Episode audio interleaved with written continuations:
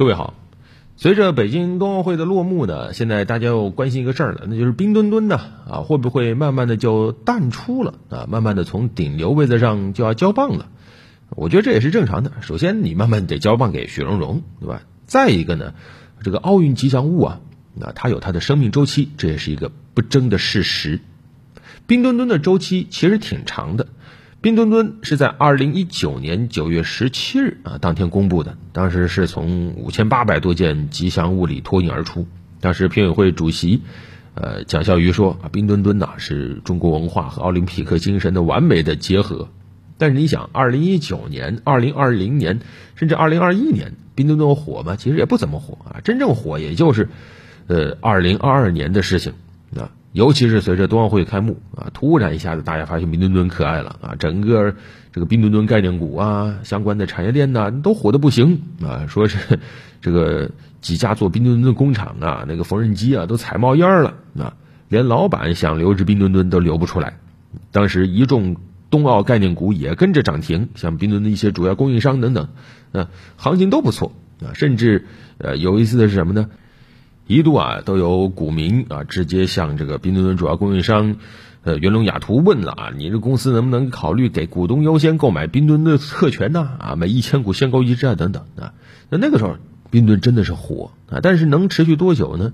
有人说了啊，咱们中国制造哪儿买不到啊？能不能去义乌买啊？啊，这个义乌啊，一个很神奇的地方，呃，甚至曾经号称是最懂全世界的一个神秘组织啊。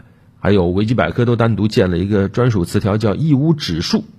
这是什么意思呢？就是说，义乌啊，它拥有全球最大的小商品市场，它的这个产品呢有上百万种，销往全世界啊。所以当时也有很多网友就说，既然一吨难求啊，这个义乌是不是该行动起来？但是义乌它行动不起来，为什么？因为义乌它没拿到奥运特许经营啊啊，冰墩墩。以及相关的吉祥物的衍生品，它是奥运特许经营的这个范畴。那么相关企业拿到授权才能够生产贩卖。那，如果哪个义乌企业说啊，我相关的这个工厂在义乌，那他肯定是骗子。奥组委盯这个盯的可严了啊，因为现在要想养活一届奥运会啊，四大收入，门票收入因为疫情实际上下滑了很多。而另外三大呢，奥运特许经营、转播权以及赞助商，那就绝对不能丢了啊！你像早年办奥运的时候，那真的不怎么挣钱，所以到了洛杉矶，当时用立法的形式啊，就禁止了用纳税人的钱办奥运，怎么办？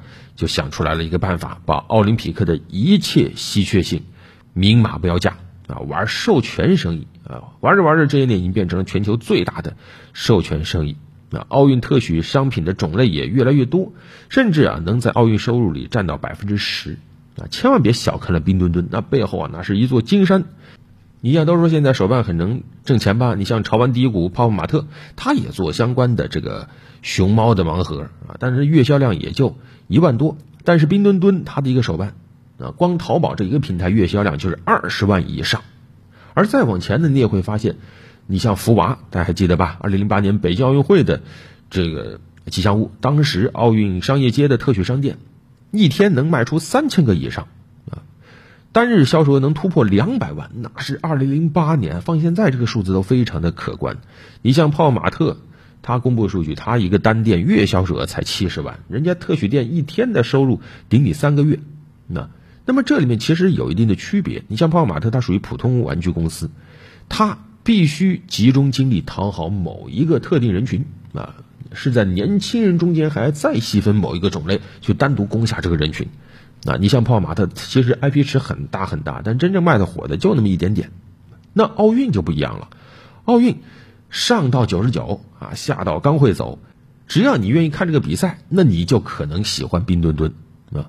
而且呢，不光很能卖，利润还很高。你像冰墩墩一个钥匙扣啊，咱们平常都见到，同等材质的可能也就几块钱就能买到。但是呢，冰墩墩的钥匙扣啊，正版的得五十多。那如果说是被这个放到二手闲鱼市场上，那更高。还有更贵的，像什么纪念章啊等等啊，从零八年奥运会的时候到现在，每届奥运会都卖的很火，那毛利率能达到百分之五十往上走啊。为什么？因为有奥运光环，大家愿意支付更高的产品溢价。另外还有一点就是，奥运特许商品，它不用你去费心思打广告啊，奥运本身就是最大最大的品牌推广。甚至每一家特许门店都不需要用力去宣传，自然有的是人去网上整啊，应该去哪儿排队，应该在哪儿啊，帮你去搞相关的这种攻略。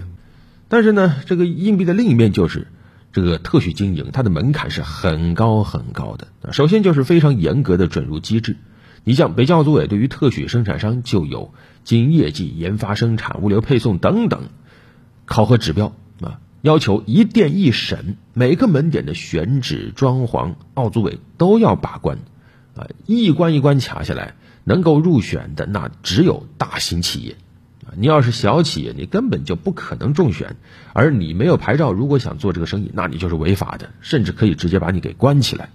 而与此同时，奥运特许商品的这个反盗版的设置也非常严，啊，有人笑称甚至堪比版权狂魔迪士尼。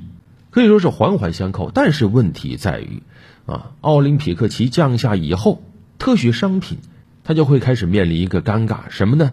那就是它的生命周期开始倒计时了啊！因为为了维护奥运品牌，国际奥委会啊规定了一个大概是半年的清仓期，在一定期限以前，相关的商品是不能够降价出售的啊，就是它的价格是被统一管理的啊。但是呢，又因为奥运的周期性。那么相关的特许商品，它一定是在奥运期间热销，而奥运结束之后，它的热度就会降低。而本身它是吉祥物，它就一定是不能连任的。奥委会还规定了，特许商品过期就不能再卖，而这也导致了，哪怕你再喜欢冰墩墩、雪容也好，你没有办法对这个吉祥物做长期的这种运营，所以它注定了只是一个现实的顶流。因为奥运总有下一届嘛，啊，总会有新的吉祥物要走上前台嘛。而且你说相比于其他的各种吉祥物啊，你比如说之前我们关注的啊很火的琳娜贝尔啊，你看她身上有一个很大的迪士尼 logo 吗？没有啊，不会有的，因为他有自己的这个故事，他有自己的人设，他更像是一个虚拟偶像。但是像冰墩墩也好，现在福娃也好，那你看他身上的这个奥运的 logo 必须够大够显眼。所以，对于消费者来说，我想不用等太久，也许冰墩墩就会开始促销了。而对于冰墩墩来说呢，他的这一棒也可以说是跑得足够精彩，圆满的完成了他的任务。好了，本期就聊这么多。